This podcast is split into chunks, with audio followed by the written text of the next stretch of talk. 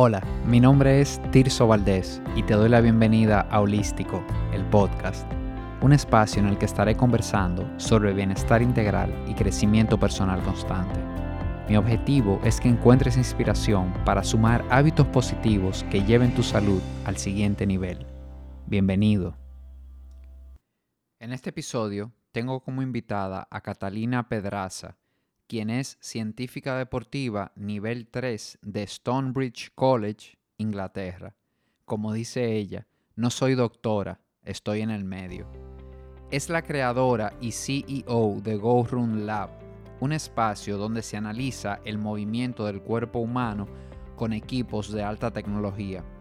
Además de ser esa persona que te analiza lo relativo a tu pisada, tu biomecánica y el calzado que te conviene para hacer running o algunas otras disciplinas deportivas, Kata es una apasionada del running en sus diferentes formas. Ironman, maratones, y hoy en día se encuentra enfocada en carreras de ultra distancia en montaña.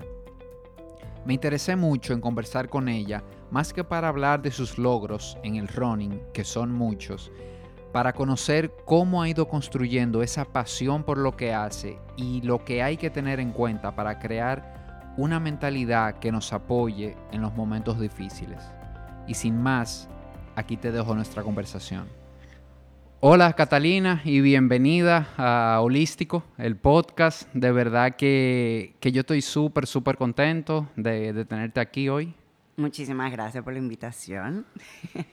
De verdad que, hace un tiempecito, estaba tratando de acordarme el año exacto, no sé si 2015, 2016, que te vengo como dando seguimiento por alguna razón. Tenemos amigos en común. Yo para, para ese tiempo eh, quise empezar a, con lo del running, quise empezar a correr. Recuerdo que me recomendaron, ve donde Catalina para que te analice la pisada. No te compre un tenis a lo loco. eso, fue lo, eso, fue lo, que me dijeron. Y yo, bueno, full, fui, en ese momento tú tenías la tienda, ahí en la Lincoln, Gorrón, la tienda. Sí. Fui, llegué, me acuerdo que tú no estabas ahí.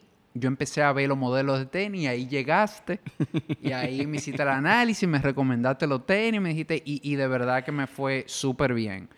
Porque yo había corrido con unos tenis que yo tenía y como que, óyeme, uno cree que, es una pendejada lo de, lo de recomendar un zapato para una actividad física específica y cuando tú lo haces mal, que después lo haces bien, tú te das cuenta, te das cuenta que de verdad que, hace diferencia. Entonces, nada, de verdad que, que tengo meses ya pensando en que, en que tú eras una invitada que yo quería tener aquí, porque me gusta muchísimo la gente que es apasionada con lo que hace. Yo siempre te he visto a ti apasionada. Yo veo tus posts, todo, todo tu contenido. se te ve como que para ti de verdad, como que tú eres apasionada de lo que tú haces.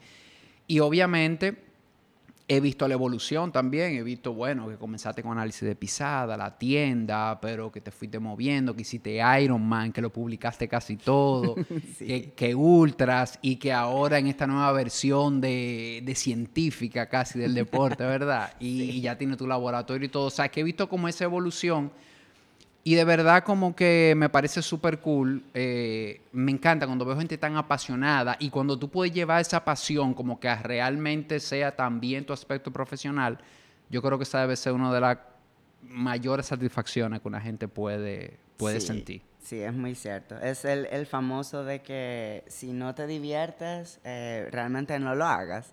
O, o vive de algo que te divierta lo suficiente como para que no se sienta que es un trabajo. Así es. Y, te cuento que yo vi una estadística en estos días, creo que de un análisis de 2017-2018, que un 85% de las personas que trabajan no están contentas con su trabajo. 85. Y que un 18% lo odia totalmente. Yo me quedé como que, wow, Es, es mucho, es mucho de verdad. Entonces, la verdad que poder hacer algo eh, que tú disfrutas. Y en el caso tuyo, no solo es que lo disfrutes, es como que lo practicas también. es como que se le añade como, como otro level también. Porque hay veces, yo disfruto muchísimo lo que hago ahora mismo. Eh, bueno, yo vengo de una vida corporativa de muchos años, hice un cambio. y yo disfruto mucho, pero en el caso tuyo tú estás como adentro, o sea, tú, tú haces también. Metida. Exacto, metida. Sí, yo llevo lo teórico y lo práctico al mismo tiempo. Exacto. Entonces, bueno, yo creo que un punto de partida para comenzar el episodio, eh, cuéntanos brevemente, cuéntanos un poco cómo ha sido tu camino, cómo, cómo llegaste a esto del, del running, vamos a decir, y cómo, cómo has llegado a donde estás hoy, porque a veces vemos Go Run Lab, wow, pero mira, y, y no vemos los los los 10 años, Ya lo 15, que se ha guayado la yuca detrás. Así Entonces, cuéntanos un poquito, nada más pa- para quien no te conozca y eso, sepa más o menos como que de, de, de dónde tú vienes. Ok, perfecto. Yo he practicado deporte de competencia desde literalmente bebé. Yo tenía tres años cuando comencé a patinar. Yo nací en España. Eh, hay una diferencia de edad entre mis hermanos. Ellos en ese momento patinaban de manera competitiva y yo los acompañaba a los entrenamientos. Y un día me monté en unos patines y arranqué. y el entrenador dijo, ok, esta es mía. Y me fue llevando hasta que terminé en campeonatos. Eh, fui campeona regional a los cinco años. Y entonces toda esa parte de la competencia y del entrenamiento intenso siempre me ha gustado. Siempre he estado metida en diferentes eh, actividades. Aquí en República, porque nos mudamos de países, eh, empiezo con el running. Creo que fue por mi mamá que yo comencé a correr. Ella siempre ha sido muy deportista, toda la vida. De verdad ha sido el, el- el ejemplo de, de deporte en mi casa. Eh, y nada, me meto a correr y en ese momento yo estaba estudiando medicina. Yo no terminé la carrera, eh, pero en ese momento lo estaba estudiando y tenía la vocación Aquí en este país. acá en este estudiando. país y yo estaba estudiando en Intec. Y yo tenía la vocación de que yo quería salvar al mundo y hacer una clínica y atender a todo el mundo gratis y eso era lo que yo quería hacer. Entonces comienzo a correr y me empiezo a dar cuenta, yo dije la, la, la del mundo del sal, de la salud, eh, que pila de gente se vive lesionando y que me duele aquí, que me duele allí y fulano no, fulano tuvo que retirarse de correr porque se fuñó una rodilla o le salió una fractura por estrés y yo fractura por estrés, ¿qué es eso? Y la científica dentro de mí investigando, pero ahí es que yo comienzo a darme cuenta, yo no quiero atender a las personas cuando ya están dañadas. Debe de existir alguna manera de tú poder evitar que lleguen hasta ese punto. Porque no fue que se torció un tobillo y se dobló la rodilla. No, es que es algo que ha sido progresivo. Entonces, qué interesante sería encontrarnos en la mitad del camino, antes de que se explote y que tenga que recurrir a diferentes cosas, que sería como la manera preventiva. Entonces, eso fue uno de los motivos por los que decido dejar la carrera de medicina y me dediqué a otras cosas en lo que investigaba qué era lo que iba a hacer con mi vida. Eh, y en todas estas comienza una pequeña mercadóloga dentro de mí a decir, el motivo por el que más se está lesionando la gente es porque no tiene calzado adecuado. Tiene que haber algo por ahí. Y me pongo a investigar y entonces ya que averiguo que no todo el mundo tiene que usar el mismo zapato, que si tú tienes un tipo de pie diferente al mío, y yo, ¿cómo? Ah, no, pero entonces aquí qué tiendas deportivas hay. No, aquí no hay tiendas deportivas. Ah, pues vamos a abrir una. Y así como empieza Go Run. Go Run. En ese momento era Go Run. Y comienzo a traer marcas de zapatos y comienzo a traer una prueba extremadamente sencilla, que fue la que te hice a ti, que subirte en una caminadora, grabarte por detrás, verte correr y decirte, mira, tu pares de zapatos son estos y punto. ¿Qué pasa? En ese momento el mercado nos da una buena lección en la que tres años después de abierta la tienda, nos damos cuenta que el mercado lo que más quiere es ese servicio de decirte si el zapato que tú tienes es el correcto o no, versus venderte un calzado. Nos empezamos a dar cuenta porque la gente comenzaba a llegar con calzados que compraron en Amazon a decirme, mira Cata, yo quiero que tú me veas corriendo a la caminadora y que tú me digas qué. Y yo, ok. Entonces, mi mamá, que en ese momento estaba ayudándonos a administrar la tienda, me dijo, pero vamos a cobrar por ese servicio. Porque yo lo estaba haciendo gratis.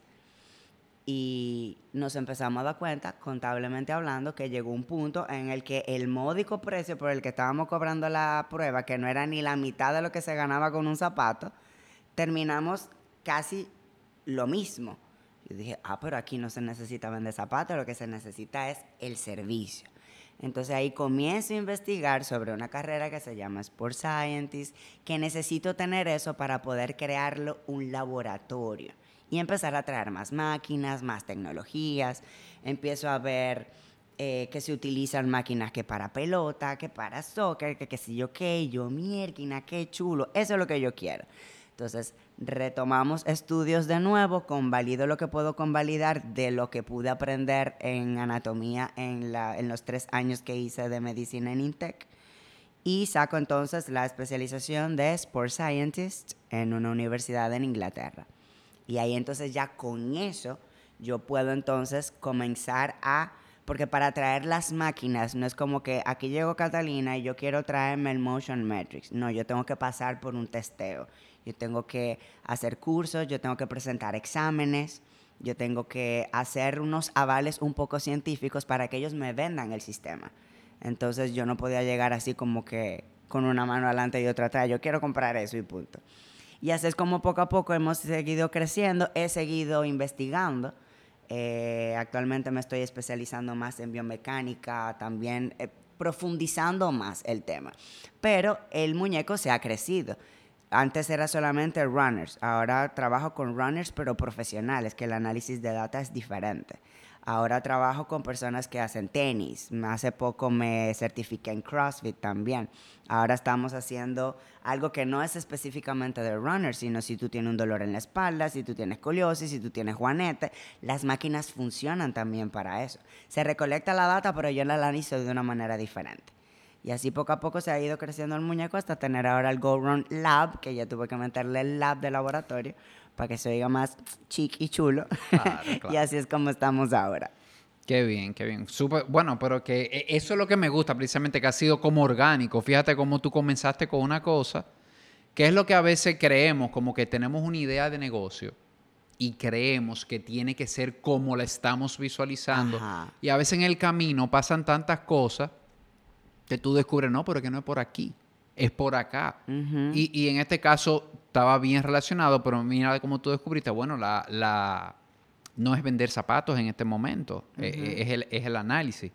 Y obviamente quizás educado un poquito, porque de verdad que si lo pensamos lógicamente, lo más inteligente no he comprado unos tenis en Amazon ir donde ti que mira, me funcionan los tenis. O sea, ¿Qué tú crees? Exacto, porque si no funcionan ya, ya están comprados. que, me, tocó decirlo en aquel momento en alguna persona. Claro. para el supermercado te funcionan súper bien. claro, o sea, lo inteligente, bueno, hazte el análisis primero y ya después definimos qué tenis tú te vas tú te vas a comprar. Y hay dos cosas que quiero rescatar de lo que me dijiste. La parte preventiva. Yo creo que yo soy un defensor de eso. Como tú sabes, yo trabajo bienestar también. Y yo relajando le digo a la gente que es muy difícil vender bienestar. Porque el bienestar eh, que nosotros nos gusta trabajar es preventivo. Y, y, la gente a veces no conecta con el, con el punto de dolor cuando tú no tienes nada. Por ejemplo, es muy fácil, si tú estás lesionado, no, yo tengo que poner Catalina porque tengo un pie dañado. Pero al que va a empezar a correr, que no tiene nada, que se siente bien, o al que está corriendo, quizá es más difícil decir yo voy ahí donde Catalina para que me analice, porque no tengo nada. Entonces a veces se hace un poquito difícil tú vender algo, comercializar algo que es preventivo. Pero qué importante es. ¿Cómo tú te topas con gente que te dicen, yo tengo 10 años corriendo y nunca me he lesionado. La gente ni se lo cree. Dentro de los grupos corredores a veces ni se lo creen que nunca. No, nunca.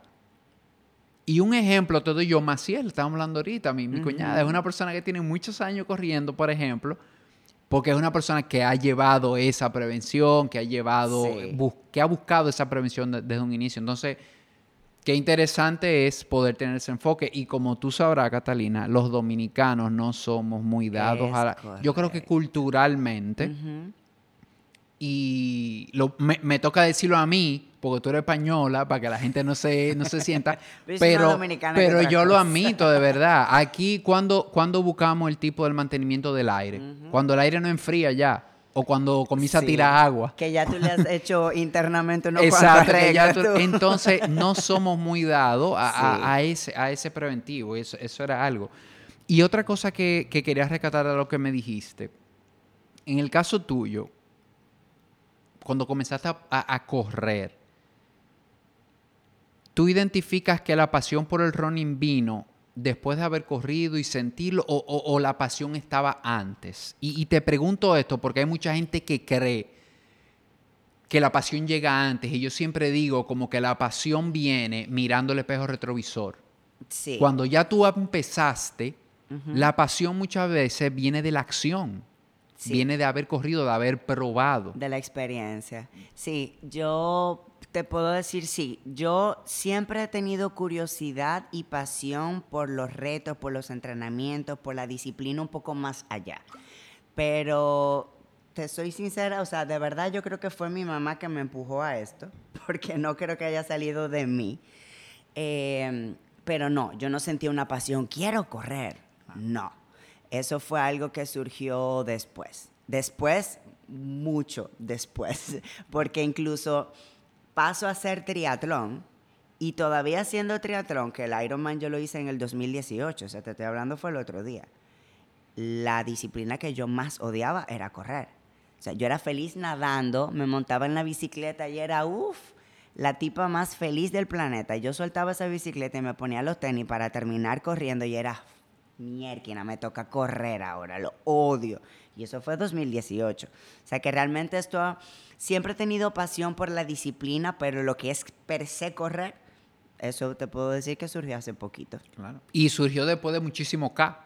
Uh, muchos K. Que, que ese también parte de, la idea, que, quiero dejarle a quien nos está escuchando, de que a veces hay que probar. Claro. Date la oportunidad de probar, porque la verdad que decir que algo no te gusta, igual decir que te apasiona cuando no lo has probado o cuando tú ves un tipo que te pasa por al lado y porque te gusta la ropa y te gusta como el feeling, tú crees que te... O sea, sal y pruébalo a, ver qué tal. O sea, y, dale un chance, pero dale un chance de verdad. O sea, sal, hazlo. Claro. Busca perfeccionarlo, busca hacerlo bien. O sea, no, no, asesórate, habla con gente que, que esté en eso, monte un grupo, como que rodéate de una atmósfera y de una energía que esté en eso. Y si ya después de todo eso, como es mi caso y te lo confesé, que de verdad que, que yo quise con toda mi fuerza que me gustara el running y no, no me enganchó como, como yo creía que me iba a enganchar. Sí lo hago, te comenté, pero lo hago sin coca, hago, no... Pero no pasa nada, sencillamente te mueves a otra cosa o tú sabes, lo practicas más esporádicamente, sin tanto... Pero es eso. Y, y esa era como otra curiosidad que tenía. En tu opinión, yo no sé si es una percepción mía, pero como te comentaba antes de arrancar, yo creo que que hay una fiebre grande de running. Yo creo que desde hace años ya, yo veo mucha gente a mi alrededor. Empecé a correr, empecé a correr. ¿Qué vas a hacer? Quiero empezar a correr. Estoy corriendo. O sea, no sé si es que, si hay coincidencia, que yo lo percibo, pero yo creo que hay mucha gente corriendo. ¿A qué tú crees que, que se debe? ¿Qué, qué tú has visto que, ha proliferado tanto esto del running y de las diferentes versiones? Hmm, sí, también eso es importante. Eh, porque no todas las formas de correr son iguales. Exacto. Em, mira, es verdad, hay un boom grandísimo y tiene en parte que ver con lo que estábamos hablando, es que es muy sencillo correr. ¿Qué necesitas? Un buen par de zapatos y una técnica básica y listo, le puedes dar. Entonces, eh, si tú, por ejemplo, eres nadador y tienes que viajar con tu familia, no en todos los sitios vas a encontrar una buena piscina o un buen mar. Eh, si montas bicicleta es complicado transportarte con la bicicleta. Pero si eres un corredor, mete un par de tenis en la maleta y listo. Y ya sales. Eh, yo creo que también tiene mucho que ver con el hecho de que el running es el deporte que más rápido te cambia físicamente. ¿A qué me refiero? Como estás trabajando mucha musculatura y estás quemando, estás haciendo cardio de una manera muy activa, aquella persona que quiere perder peso, por ejemplo, lo va a perder más rápido corriendo que montando bicicleta o nadando. Eh, y no todo el mundo le gusta meterse en un gimnasio tampoco. Entonces, el correr es una manera de tú poder conseguir una meta de lograr un objetivo de peso más rápido. Eh, durante la pandemia también sucedió, gimnasios cerrados, muchas cosas cerradas, la gente se estaba volviendo loca, encerrada en su casa y en lo que había toca de queda, pues entonces la gente se ponía zapatos y arrancaba a correr por la calle. Yo desde el balcón de mi casa veía pila de gente corriendo. Y yo decía, ese va a terminar viendo donde mí, porque desde lejos le veía los zapatos y ese está corriendo con zapatos de CrossFit. No te apures, cobra un lap, te por allá. Pero sí, lo que tú dices es muy cierto. Hay un boom grandísimo de, correr y hay mucha información de correr también, porque a la gente no le gusta meterse tampoco en lo que es muy desconocido. Yo, por ejemplo, que estoy ahora incursionando en ultradistancias, la ultradistancia se empezó a trabajar de una manera científica en el 2016, el otro día fue eso. La historia del running viene de añales atrás. Entonces es muy fácil tú sentirte cómodo cuando tienes mucha información.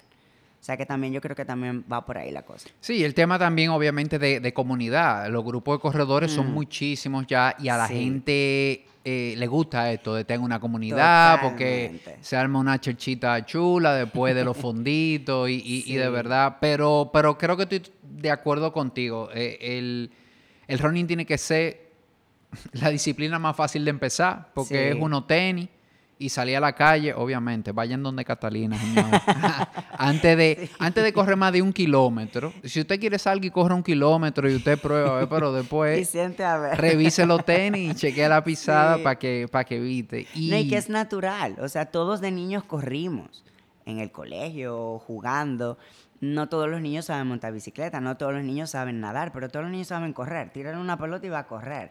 No todo va a correr lindo, algunos se va a tropezar y se va a caer, pero está dentro de nuestra motricidad humana correr. Entonces, como más familiar, es como friendly el correr. Por eso la gente a lo mejor se conecta rápido con eso. Sí, sí, de, de verdad que sí. Y hablando de esto de pisada, de calzado, ¿Cuál entiendes tú que son, no sé, las dos, tres cosas que todo corredor tiene que tener presente para evitar una lesión?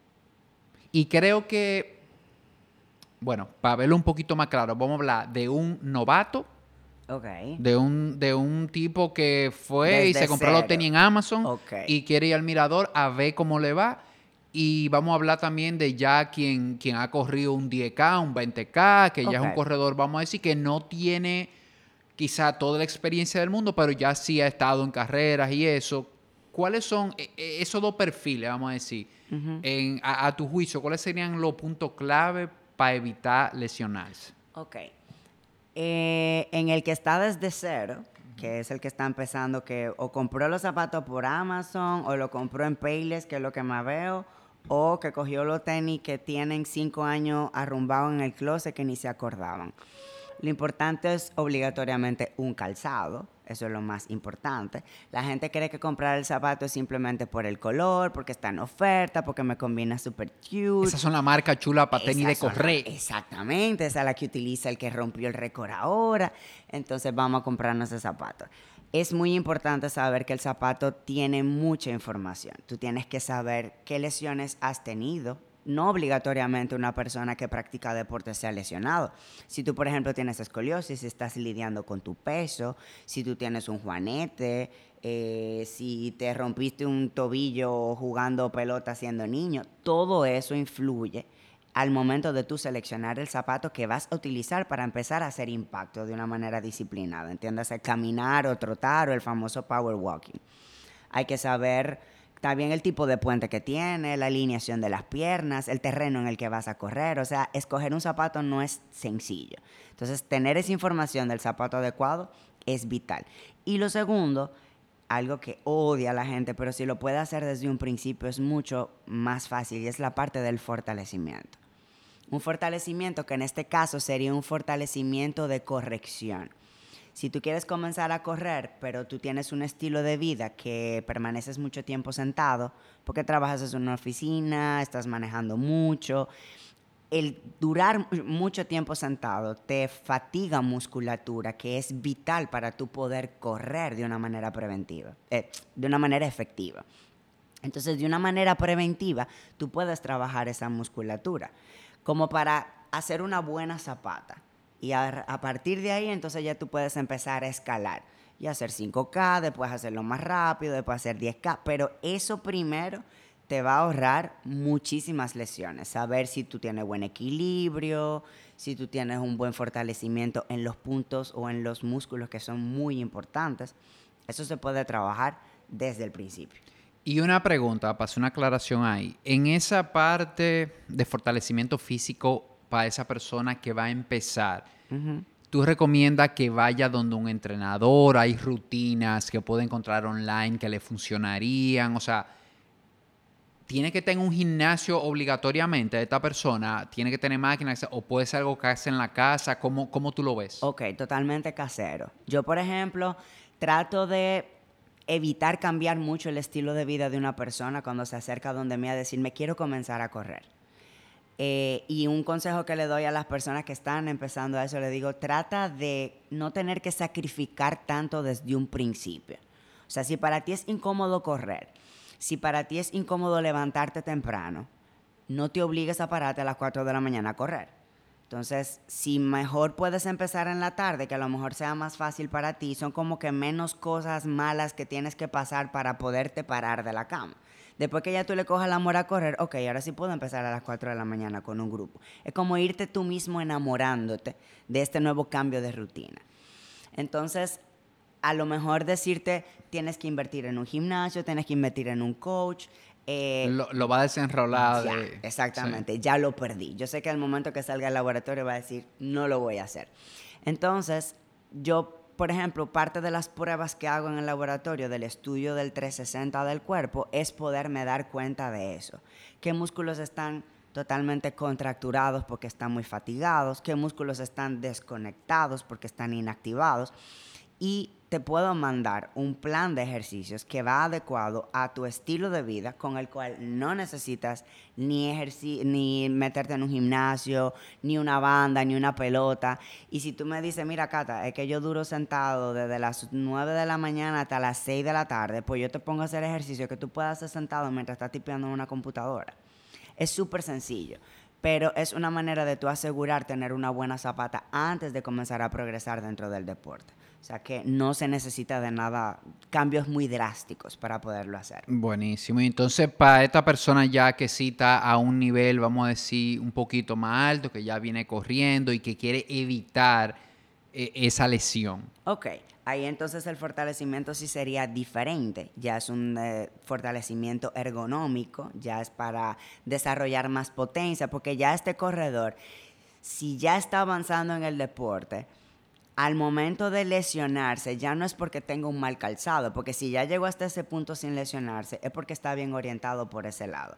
Pero cuando ya comenzamos a intentar correr más rápido o correr por más distancia, ya ahí entonces la musculatura entra en un juego muy importante. Entonces ahí sí ya necesitamos una supervisión un poco más one-on-one, ya necesitamos un referimiento hacia un entrenador eh, de fortalecimiento.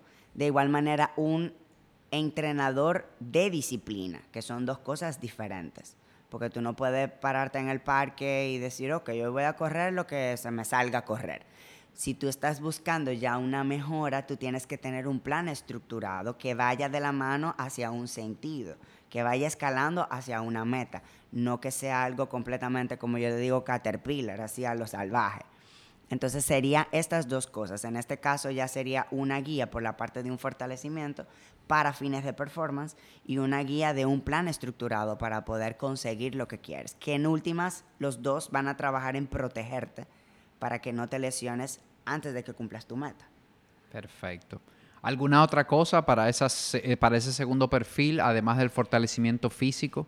Eh, nutrición es completamente vital. Ahí eso sí es muy, muy importante saber eh, qué comes antes de correr, después, en la semana y, y sobre todo Es, es, es, que es un protocolo más, eh, como más completo porque hasta qué comer los días que no entrenas. Por eso, exacto. Eh, no es solamente día de día de entrenamiento, sino cómo vienes arrastrando ya la alimentación. En ese caso, yo, esto es una frase que yo digo mucho en el laboratorio a ese tipo de público, que hay veces que se piensa que, ok, yo quiero romper la, barrera de las cuatro horas en el maratón, que es una barrera que muchos maratonistas quieren lograr. Entonces, si antes yo entrenaba dos horas al día, ahora voy a entrenar cuatro. No siempre más es lo mejor. El entrenamiento no son solamente esas dos horas que tú duraste entrenando, es también lo que tú haces el resto de las otras 22 horas que tiene el día, desde que comiste, que bebiste, qué calidad de sueño tuviste.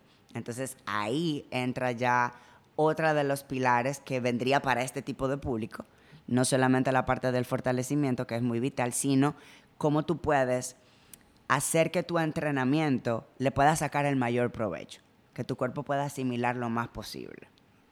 Y ahí entra esto del sueño, que a mí particularmente es un tema que me apasiona. La calidad del sueño. Yo no sé si te conté que eso es lo... Eso es lo que estoy haciendo últimamente. O sea, ese tema me tiene tan, tan, tan apasionado que los últimos clientes que he estado viendo, e, ese es el tema que estoy tocando, porque de verdad que después de tres años, casi cuatro, hacer wellness coaching, veo en, en mi estadística que es el tema común. O sea, poca gente está durmiendo bien, pero de verdad que te asustaría. O sea, muy poca gente. Y, y, la cantidad de gente que está necesitando una pastilla para dormir es mucha. Y suplemento ni te digo. Entonces, ese es un tema que yo creo que eso da para varios podcasts, pero de verdad que el sueño, o sea, en la parte de de levantamiento de pesa, por ejemplo, yo que estoy un poco metido en esto, hacer ejercicio de resistencia, cada vez leo más que el músculo no se hace en el gimnasio. el músculo se hace en la cama de noche. O sea, tú haces el trabajo en el gimnasio y tú lo, tú lo, vamos a decir, rompe el músculo, pero el músculo crece de noche. Entonces, por ahí el sueño definitivamente, qué, qué bueno que tocaste ese tema, porque de verdad que es algo que sigo viendo que es para todo. Yo, yo le estoy empezando a llamar el multiplicador de todos los hábitos saludables.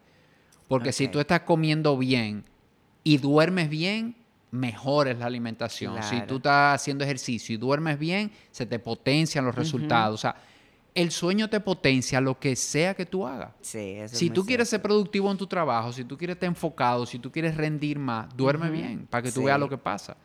Y a veces hacemos lo contrario, que sacrificamos horas de, sueño. buscando productividad y se vuelve ese boomerang al final. Es correcto. Entonces, de verdad que ese tema me, a mí me, está apasionando muchísimo, muchísimo. Estoy hasta estudiando otra vez y conectando con, Ay, qué chévere. Ah, pero yo voy a necesitar ahí un cursillo. Yo en casa tuve que hacer unas variaciones porque yo soy mamá de pequeños y el más chiquitito todavía no duerme la noche completa.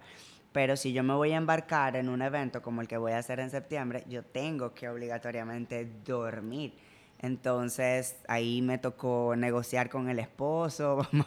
sí, hay que armar, armar una rutina, sobre todo ya cuando te vayas acercando a ese evento. Claro, entonces eh, sí, uno tiene que armarlo precisamente por lo que tú dices. Y segurísimo que yo conozco un 10% de la información que tú manejas, pero el sueño es extremadamente importante. Vital, vital, de verdad.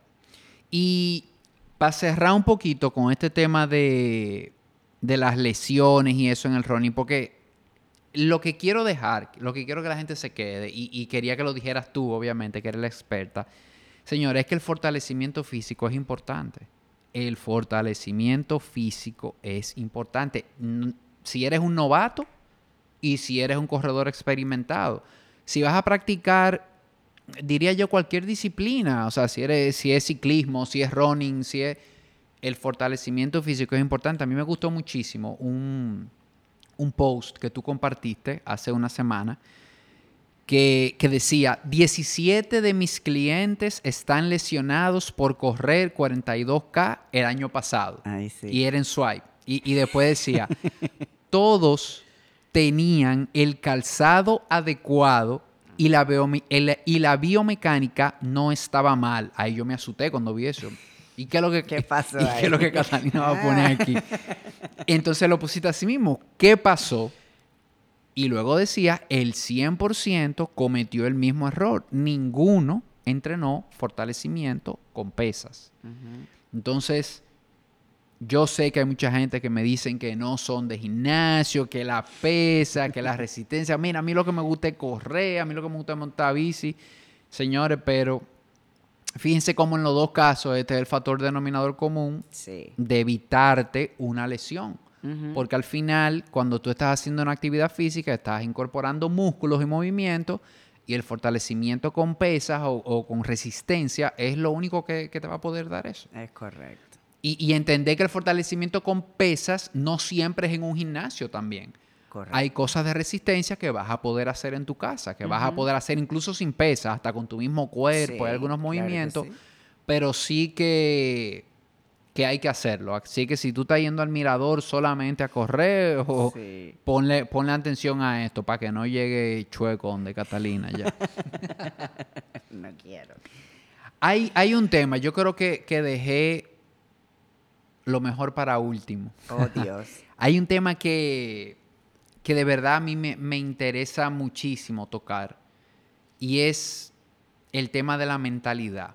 Uf. Yo pienso que correr un maratón no se trata de aguantar correr 42 kilómetros. Y, y te digo pienso, vuelvo y te digo, tú eres la experta, yo no he corrido un maratón. Sí he leído mucho sobre esto, sí he visto muchas personas a mi alrededor que, que se han lanzado a la hazaña, sí llegué, he, he corrido 10K y tengo como una idea de la sensación, de esa sensación de que, de que, no, de que llega un momento de que no se trata de, de como que qué tan fuerte tú eres físicamente. O sea, y, y si a mí me pasó en 10K, yo no quiero ni imaginarme, ¿verdad? Lo que es 42 y ni hablar de lo que tú estás haciendo ahora, que son esas ultradistancias, que estamos hablando de 100 kilómetros en montaña, o sea, ¿cuál es la preparación mental que, que, por ejemplo, tú hiciste para Ironman, para correr un maratón? ¿Qué haces ahora para correr esos 100, ciento y pico de kilómetros? O sea, llega un momento que es la mente, es, es lo que yo creo. Llega un momento que es puramente mental. O sea, que tu mente es la que dice, hasta aquí llegué, Así mismo. o, o tu mente es la que dice, lo que falte le vamos a dar. Há- Háblame un chin de eso, háblame un chin de tu perspectiva, quizá desde, desde haber experimentado eso en medio de una carrera, de ese, ese diálogo, ¿verdad? De diableto angelito, Sí. de ¿qué hago? Me paro, sigo, empiezo a caminar. Camina, ¿Para qué yo me meto en esta vaina? ¿Por quién me manda a mí? ¿Tú entiendes? Desde esa conversación, tú sabiendo que te quedan 15, 20 kilómetros quizá, hacia... Y, y también de la parte pre, de, de cómo tú te preparas mentalmente para una carrera, de esos dos días antes que te empiece esa ansiedad y voy a poder, Sí. y yo entrené lo suficiente. Y si yo, y si yo me, y si yo me apago en la mitad, y la gente que ya yo le dije que voy a correr, que me van a estar esperando, que van a estar pendientes a mí, ¿cómo, cómo se maneja esta parte? Es, tú, tú diste ahí un, un punto que para mí fue neurálgico para yo poder cambiar eh, la estrategia de cómo yo manejaba eso que tú dices de la, a la gente que yo le dije, que es lo que van a, a pensar. Em, mira, es, eso da tema para otro podcast. Eh, la parte mental, lo que tú dices es muy cierto, es vital. O sea, tú puedes haber entrenado por el librito, nutrición como es, fortalecimiento, tener pistones de Porsche en cada pierna, pero si esa cabeza dice hasta aquí llegué, ahí no hay nada que hacer, absolutamente nada. Hay ejercicios y hay cosas que tú puedes hacer, pero la verdad es que yo he podido encontrar em, una tranquilidad consiguiendo por qué lo estoy haciendo. O sea, ya para mí todos los eventos que yo hago tienen un propósito. No simplemente voy a hacerlo porque quiero ser eh, la primera dominicana en tal vaina. O quiero hacerlo porque quiero venir a romper y regresar de allá con el pecho inflado. Yo lo tomo como un reto personal. Yo quiero hacer esto, voy a hacerlo de tal manera y que yo quiero aprender en el proceso. Verlo todo como un aprendizaje y que el evento sea como que ya el cierre, el broche, y a partir de ese momento estar consciente de que o mi vida cambia o mi perspectiva en cierto aspecto de mi vida va a cambiar. Verlo como algo personal para mí es algo que me ayuda mucho, porque a mí me motiva mucho aprender, me motivan mucho los retos, y si dentro de todo llevo un aprendizaje que puede ayudar e inspirar, qué mejor que eso. Em, es normal, y eso es algo que yo escucho mucho, sobre el, el qué dirán. Ya yo lo dije, ya yo lo anuncié, y mi equipo sabe que yo voy para allá, mierquina, y entonces cuando yo arranque me van a estar dando seguimiento. Yo no me puedo parar porque ¿qué va a pasar? Yo aprendí algo y ahí es donde yo te digo que fue un cambio neurálgico para mí. Aprendí a amar la autodisciplina, que era algo que yo antes no le prestaba mucha atención. No me enfocaba porque para mí disciplina era como que un castigo, como que la disciplina es algo que me estoy portando mal y entonces tienes que disciplinarte, tienes que portarte bien. Y aprendí dentro de todo que la autodisciplina va muy ligada a tu autoestima. Y eso para mí fue un cambio total, porque si yo coloco mi autoestima en el que va a pensar el otro, yo estoy mal. Yo quiero un respeto hacia mí. Es como si yo, por ejemplo, no me aparezco aquí hoy. Eh, o tengo la cita contigo, yo sé que yo tengo que aparecerme porque Tirso me está esperando a las cuatro y media. Pero hay veces que hay gente que dice, tú sabes que mañana empiezo la dieta o mañana me paro a correr y preparan todo, pero al otro día suena el despertador y dicen, no, yo me voy a quedar otra vez. Empiezo mañana. Entonces, si a Tirso tú le cumpliste, ¿por qué no te vas a cumplir a ti mismo? Es empezar a tener ese respeto hacia ti, ese valor hacia tu persona poderlo canalizar todo con tu autodisciplina es una cosa hermosa, porque tú creces mucho durante el trayecto y te das cuenta que al final, si tú cruzaste la meta o no cruzaste la meta, eso no es lo importante. Lo importante es todo lo que tú aprendiste donde el trayecto, a quienes tú inspiraste en el camino. Eh, el otro día me preguntaban eso, y si tú no cruzas la meta, dije, no pasa nada. Tú sabes que si no cruzo la meta, para mis hijos va a ser un ejemplo chulísimo y va a ser una conversación hermosa que yo voy a tener con ellos. Porque ellos están viendo que mamá se para en las mañanas a entrenar o llega tarde sudada. Y mami, ¿dónde vienes del gimnasio? Este fin de semana estuve por fuera. Mamá, ¿dónde estuviste? En la montaña. Dentro de dos semanas me van a ver competir y ellos saben que mamá va a cruzar una meta que es difícil.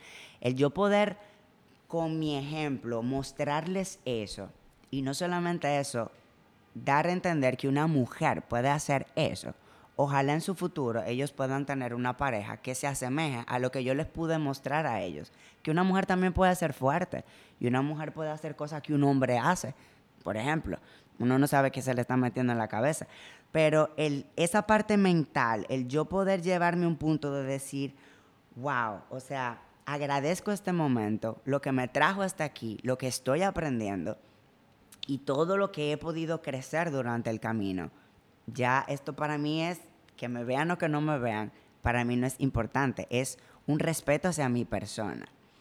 Y, el yo poder no solamente tomar la decisión, sino pasar por el trayecto de hacerla. O sea, los Marines tienen un dicho que dice, todo el mundo quiere ir al cielo, pero nadie se quiere morir. El tú decir, yo quiero hacer un maratón, pero y pasar por todo ese proceso, ay no, así no. Entonces, el tú ponerte a ti mismo en esa posición y pasar por ese proceso, ya correr los 42, a lo mejor para ti no sea como que tan importante o no va a ser tan, no va a ser como la, la guinda, eh, de cherry on top, sino va a ser parte de todo el proceso. Eso para mí me cambió totalmente toda la mentalidad de cómo tú manejar en ese momento.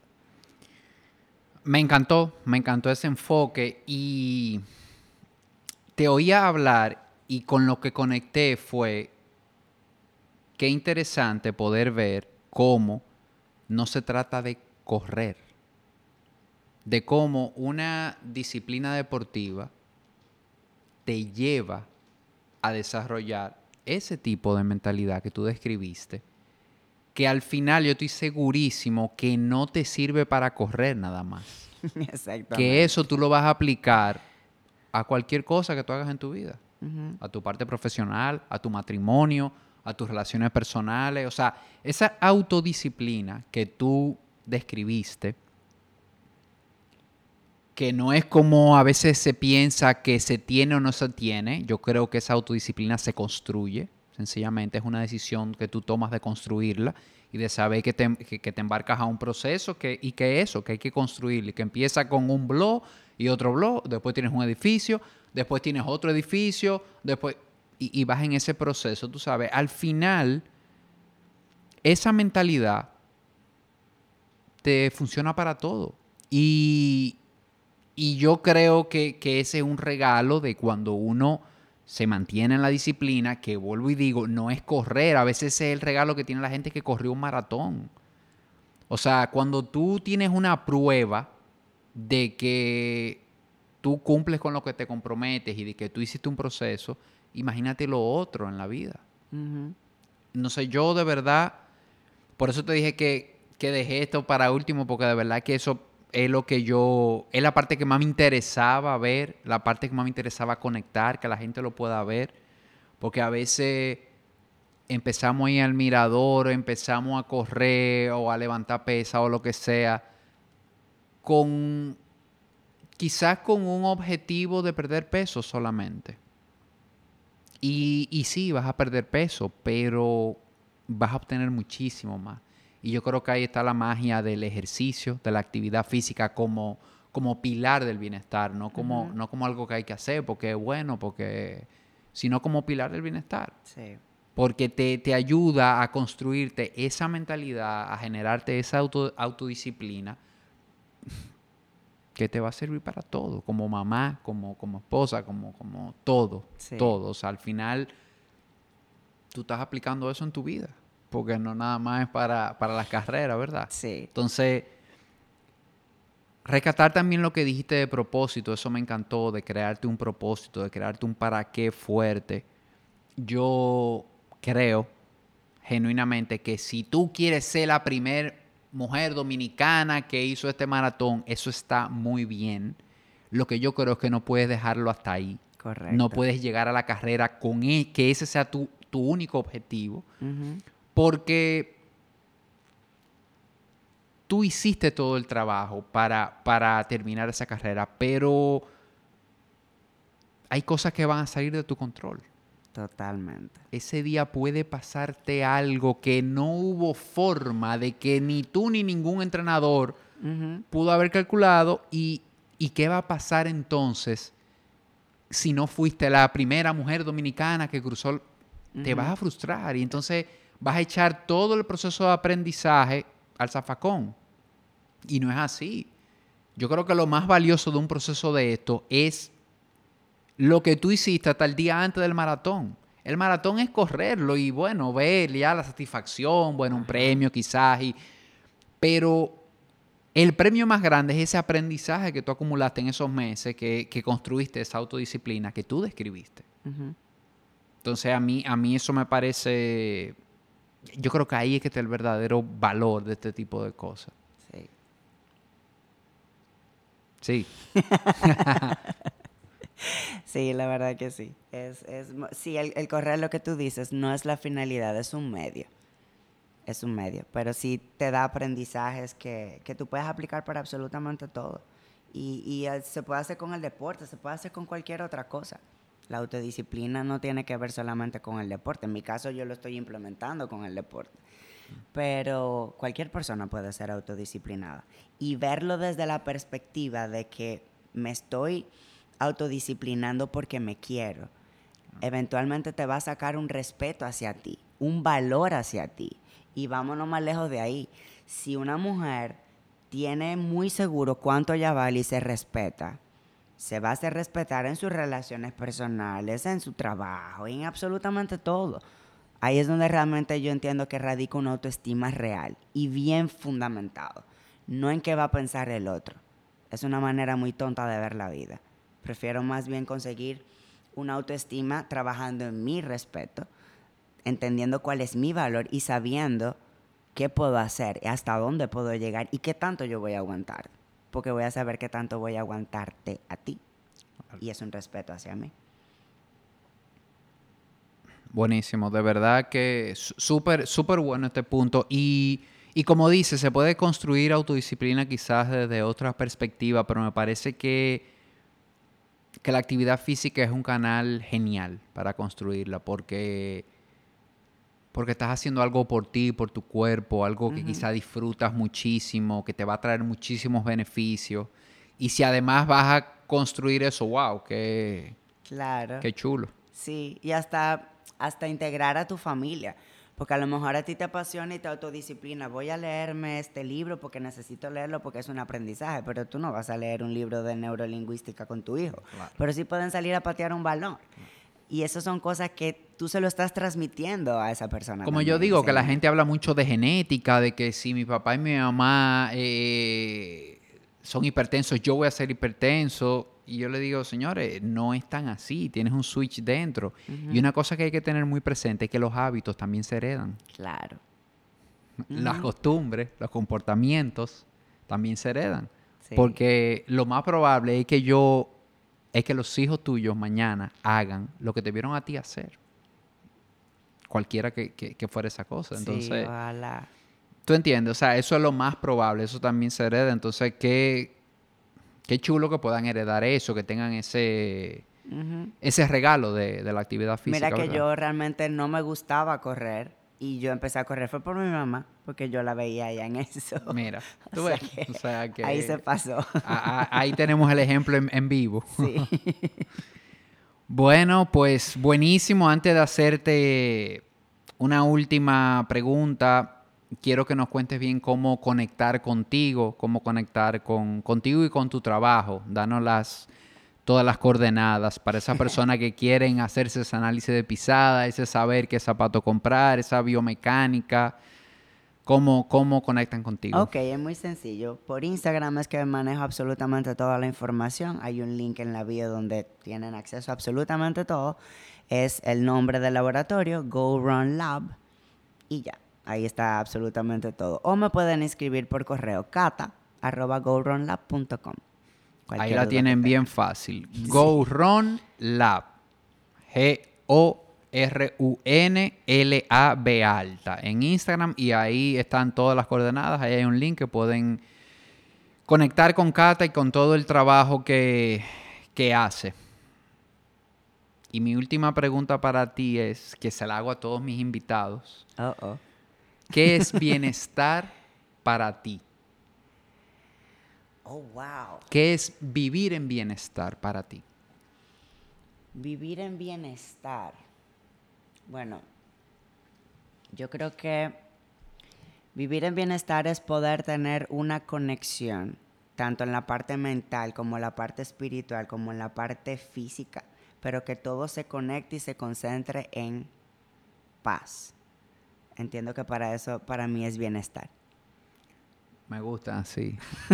Elegante, simple y sencillo. Conciso y preciso. Buenísimo. Cata, de verdad, mil gracias por haber aceptado la invitación. A mí, a mí me encantó esta conversación. Ay, a mí también. De verdad que me la pasé súper bien. El tiempo se nos fue súper rápido. Y nada, ojalá que se repita. Gracias, de verdad que sí. Muchas gracias por la invitación. Un fuerte abrazo.